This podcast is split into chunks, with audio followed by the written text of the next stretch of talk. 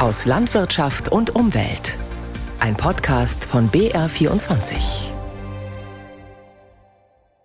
Klaus Fleißners Wahlheimat war Namibia und er hat dort seine Liebe zu alten Getreidesorten entdeckt. Da habe ich mich so richtig in Biodiversität verliebt, weil ich gesehen habe, jeder Farmer hatte praktisch eine andere Sorte, die anders aussah, die anders schmeckte. Und da äh, wurde mir bewusst, wie wichtig Biodiversität in Nahrungsmitteln ist. Wir berichten über ein Anbauprojekt in Niederbayern in aus Landwirtschaft und Umwelt. Herzlich willkommen. Weitere Fragen, die wir beantworten. Wie steht es nach dem Volksbegehren um den Artenschutz in Bayern? Vor welchen Herausforderungen steht der Nationalpark Bayerischer Wald? Und als erstes steht folgende Frage im Mittelpunkt. Ist Bayern gut auf die Folgen des Klimawandels vorbereitet? Mehr Extremwetterereignisse und dadurch eine höhere finanzielle Belastung. Die große Mehrheit der Landkreise und kreisfreien Städte in Bayern rechnet in den nächsten Jahrzehnten mit diesen Herausforderungen. Das geht aus einer Befragung hervor, die Journalistinnen und Journalisten des BR in Kooperation mit NDR, WDR und Korrektiv unter den deutschen Landkreisen und kreisfreien Städten durchgeführt haben. Tobias Betz berichtet. Hitzewellen und Starkregen, Stürme und Dürre. Fast alle Landkreise in Bayern sind sich sicher, künftig müssen sie immer häufiger mit extremen Wetterereignissen kämpfen. Das zeigt die Umfrage, an der sich ein Großteil der bayerischen Landkreise und Städte beteiligt hat. Die Antworten zeichnen ein klares Bild, nur wenige von ihnen sehen sich in der Lage, künftig erforderliche Maßnahmen zum Schutz der Bevölkerung umzusetzen. 53 Prozent der befragten Kreise gaben an, nicht einmal ein Extremwetterkonzept in der Schublade zu haben. Ähnlich sieht es bei einer der drängendsten Gefahren für die Gesundheit aus. Hitze. Ein Hitzeaktionsplan wurde in nur 8% der Kreise ergriffen. Erlangen, Nürnberg, Straubing, Frei und Grafenau sowie Stadt- und Landkreis Würzburg. 92 Prozent der bayerischen Landkreise sind dagegen aktuell ohne Hitzeaktionsplan. Als Grund für die schwache Umsetzung nannten fast alle Landkreise das gleiche Problem, das Geld fehlt. Noch heute will das Bundeskabinett einen Entwurf für ein sogenanntes Klimaanpassungsgesetz beschließen. Im Entwurf geht es darum, dass die Kommunen zwar Konzepte entwickeln sollen, doch der entscheidende Punkt der Finanzierung bleibt ungeklärt. Gesetz zur Wiederherstellung der Natur. Ein eigenartiger Name und ein umstrittenes Vorhaben. Die EU-Kommission möchte in den nächsten Jahren den Zustand von einem Fünftel der Wald- und Meeresflächen verbessern. Die Konservativen im Europäischen Parlament wollten das Gesetz der Kommission verhindern und sind damit gescheitert and it is adopted. Es brach in einigen Reihen im Europaparlament Jubel aus, als Präsidentin Roberta Metsola das Ergebnis der Abstimmung über das sogenannte Gesetz zur Wiederherstellung der Natur verkündete. 336 Abgeordnete hatten dafür, 300 dagegen gestimmt, 13 hatten sich enthalten. Die Europaabgeordnete Jutta Paulus von den Grünen fiel einem Kollegen der Sozialdemokraten in die Arme und erklärte hinterher: Ich bin einfach wahnsinnig erleichtert. Ähm, Sisyphos würde diesen Felsklumpen nicht den Berg hochkriegen, der mir da vom Herzen gefallen ist. Und wir haben jetzt ein Gesetz. Die EU-Kommission hatte vorgeschlagen, dass bis 2030 mindestens 20 Prozent der Wald- und Meeresflächen in der EU in einen besseren Zustand versetzt werden sollen. Geplant ist, Wälder aufzuforsten, trockengelegte Moore wieder zu vernässen und Städte grüner zu machen. Allerdings hat das Europaparlament den Vorschlag an einigen Punkten verändert und abgeschwächt. Daher sei der Beschluss nicht so stark wie von den Grünen gewünscht, sagt Paulus Fraktionskollegin Terry Reinke. Wir hätten in einigen Bereichen gerne weitergehende Ziele gehabt. Ähm, es sind einige Artikel ganz rausgefallen jetzt äh, in dem Vote. Aber nichtsdestotrotz ist es wichtig, dass wir grundsätzlich erstmal eine Position zu diesem Renaturierungsgesetz gefunden haben. Zurückgewiesen hatten die Abgeordneten gleich zu Beginn den Vorschlag der Christ christdemokratischen EVP, das Naturschutzgesetz komplett abzulehnen.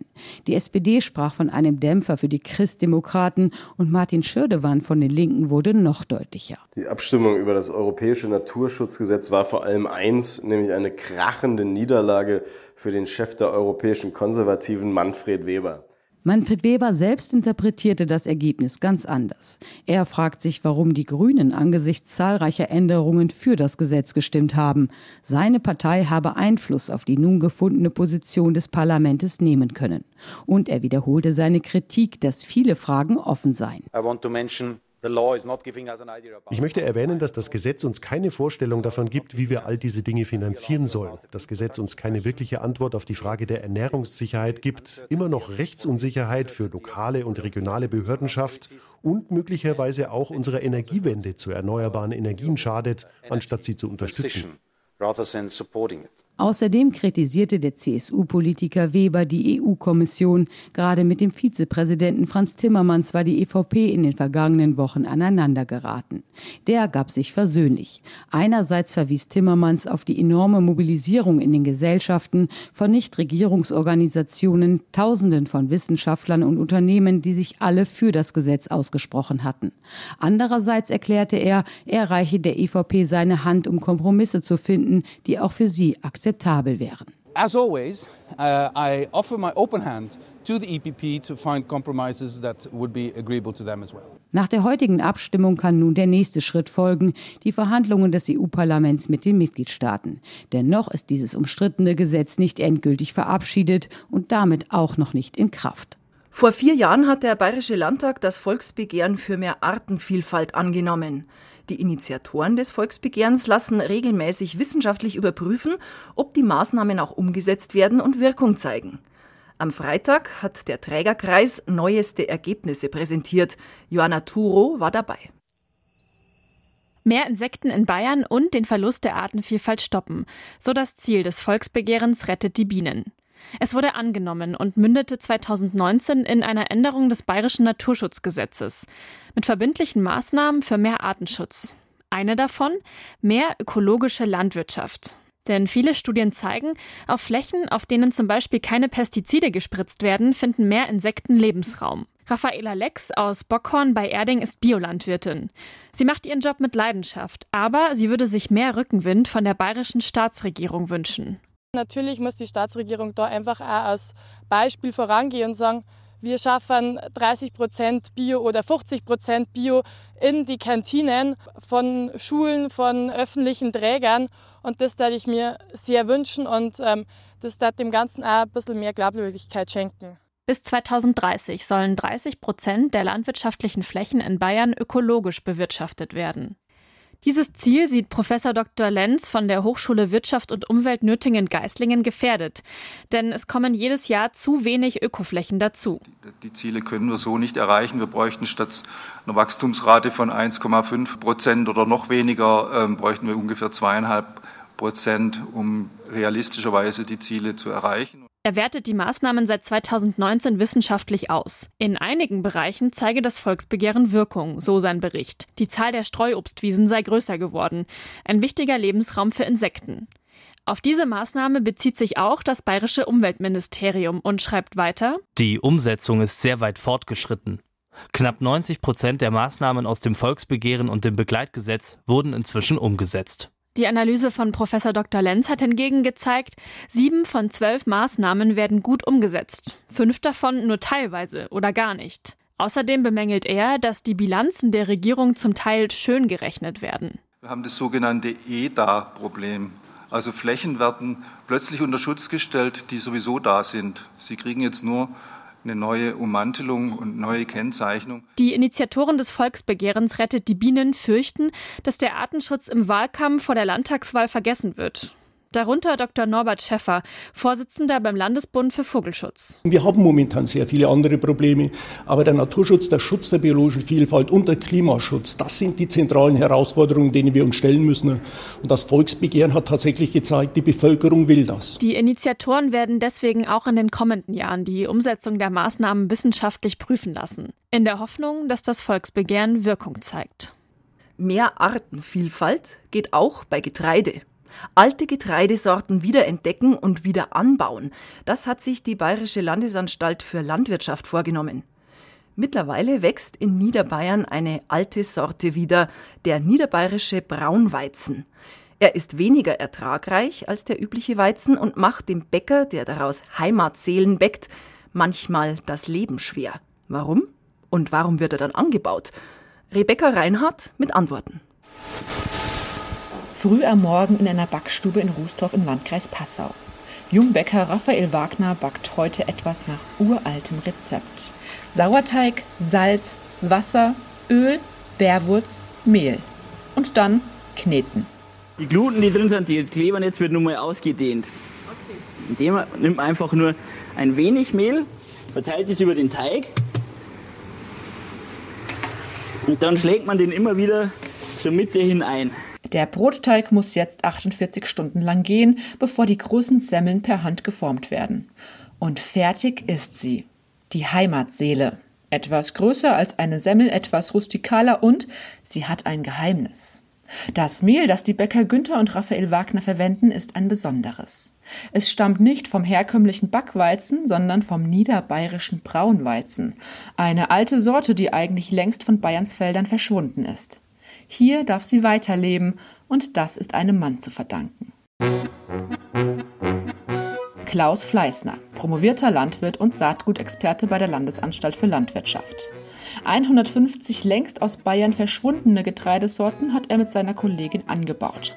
Dafür hat er extra seine Wahlheimat Namibia verlassen. Da habe ich mich so richtig in Biodiversität verliebt, weil ich gesehen habe, jeder Farmer hatte praktisch eine andere Sorte, die anders aussah, die anders schmeckte. Und da äh, wurde mir bewusst, wie wichtig Biodiversität in Nahrungsmitteln ist. Er wusste, das will er auch in Bayern. Der promovierte Landwirt recherchiert mehrere Jahre und findet unter anderem den niederbayerischen Braun. Überlebt hat das Getreide nur tiefgefroren in einer Genbank. Das Saatgut, das er schließlich geschickt bekommt, reicht für einen kleinen Versuchsanbau. Er erkennt, der niederbayerische Braun wächst gut in Bayern. Dennoch sind mit ihm 90 Prozent der alten Getreidesorten in den letzten 100 Jahren verschwunden. Woran liegt das? Der auffälligste Grund seine Länge, sagt Saatgutexperte Fleißner. Man sieht schon, diese alten Getreidesorten, die werden schon bis 1 Meter, zwischen 1,30 Meter und 1,50 Meter hoch. Das ist so die Länge, die man hatte. Ein Starkregenereignis kann genügen und das Getreide geht ins Lager. Will heißen, es drückt sich platt. Und das kann die Ernte bedrohen. Und auch der Ertrag ist geringer als beim herkömmlichen Backweizen. Und zwar je nach Anbauform um 20 bis 50 Prozent. Lohnen würde sich der Anbau heute im großen Stil kaum. Ein Landwirt aus der Region hat sich dennoch bereit erklärt, den Weizen auf knapp zwei Hektar anzubauen. Viel Arbeit für wenig Ertrag. Für den Landwirt ist es ein Freundschaftsdienst. Er und Bäcker Wagner aus Rußdorf kennen sich gut. Zehn Tonnen davon brauchen Bäcker Günther Wagner und sein Sohn Raphael davon im Jahr zum Backen der Heimatseele. Zurück in der Backstube. Dass der Braunweizen ein besonderes Getreide ist, haben die Bäcker bei den ersten Backversuchen heuer im Februar erkannt. Raphael Wagner. Da war der Teig einfach ein bisschen weicher bei den Versuchen. Da war mehr Wasser drin, der war dann ein bisschen zu warm und dann ist der Teig direkt vom Tisch runtergeflossen. Das war auch noch eine lustige Sache. Letztlich haben die Bäckermeister dem Braunweizen doch noch sein Geheimnis entlockt. Handarbeit. Die Aufarbeitung ist da total wichtig, einfach, dass man es mit der Hand macht, weil keine Maschine ist ausgerichtet auf so einen weichen Teig, der so unterschiedlich verarbeitet werden muss. Um jeden Tag die 150 Heimatseelen backen zu können, brauchen die Rußtorfer Bäcker vor allem viel Zeit. Das Resultat sind 2,20 Euro Verkaufspreis und dafür aber ein Gebäck, das wohl auf der Welt einzigartig ist. Professor Friedrich Longin ist Getreideforscher an der Universität Hohenheim.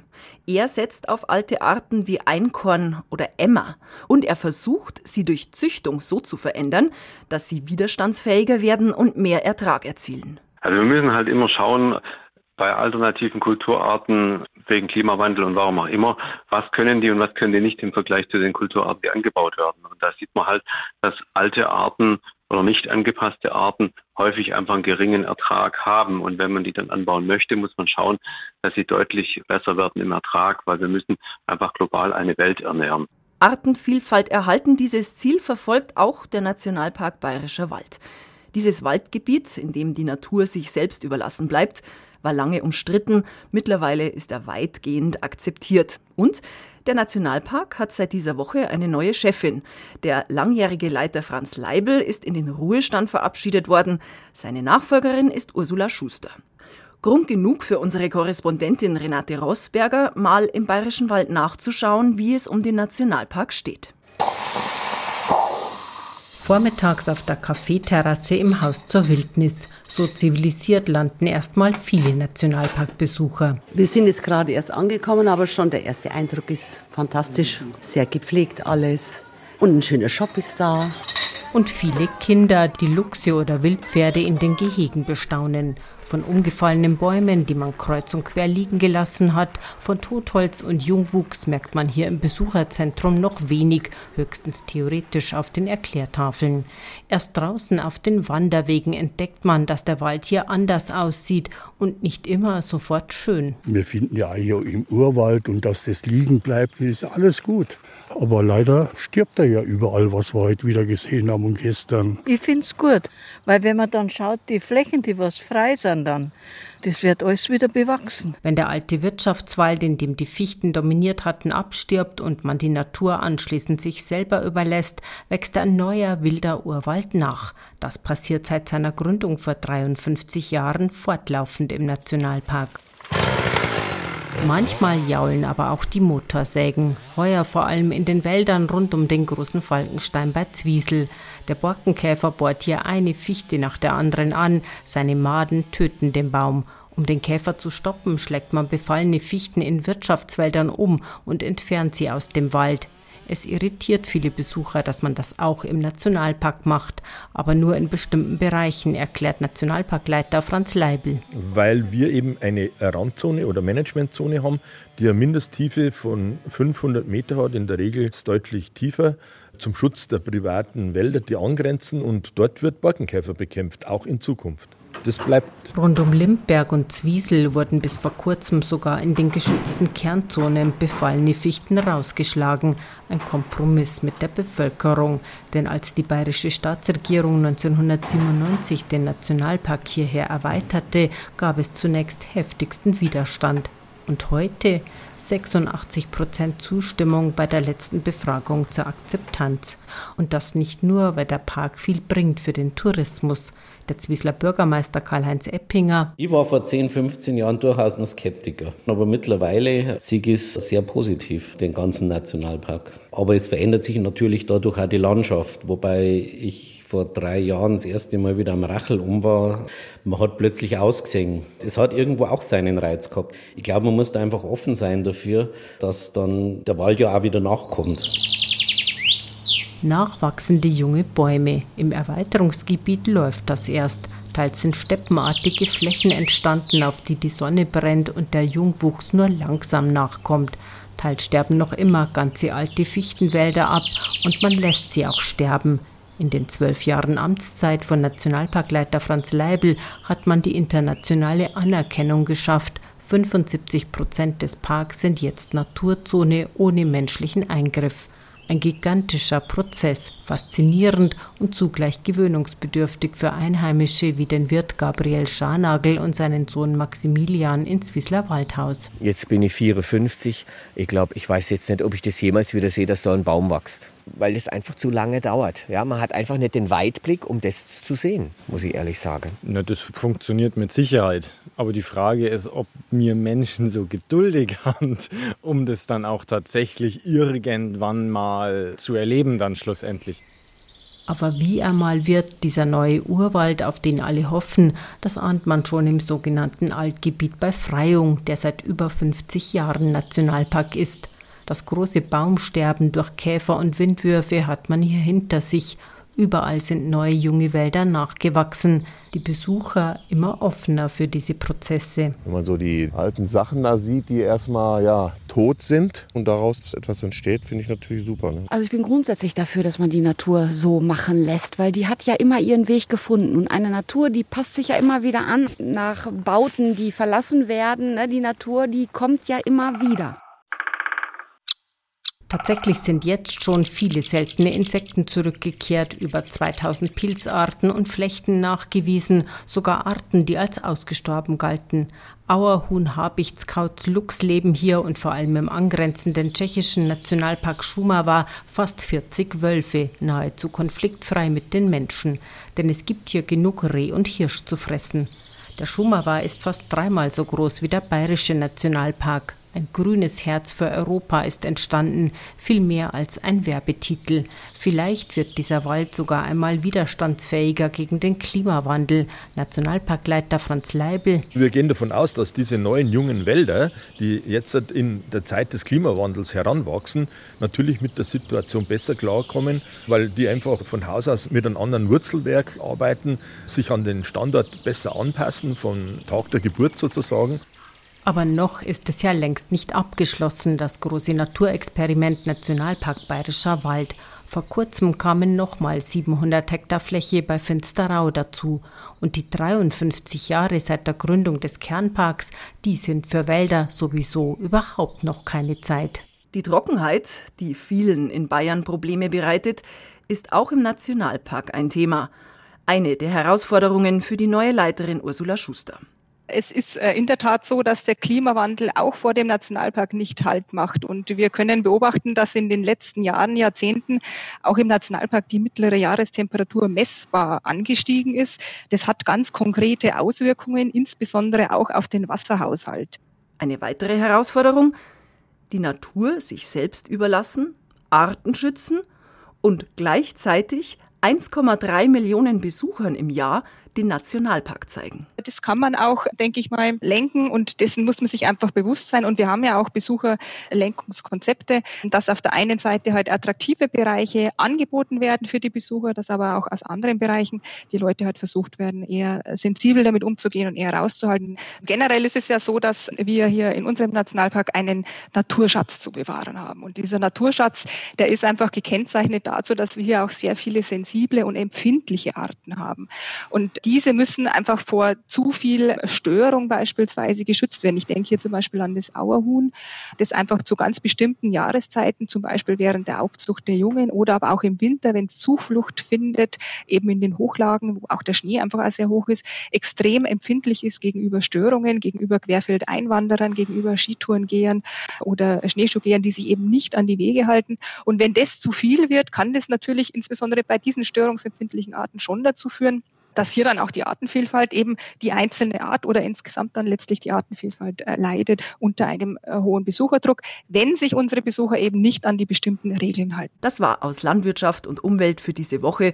Am Mikrofon verabschiedet sich Eva Lell.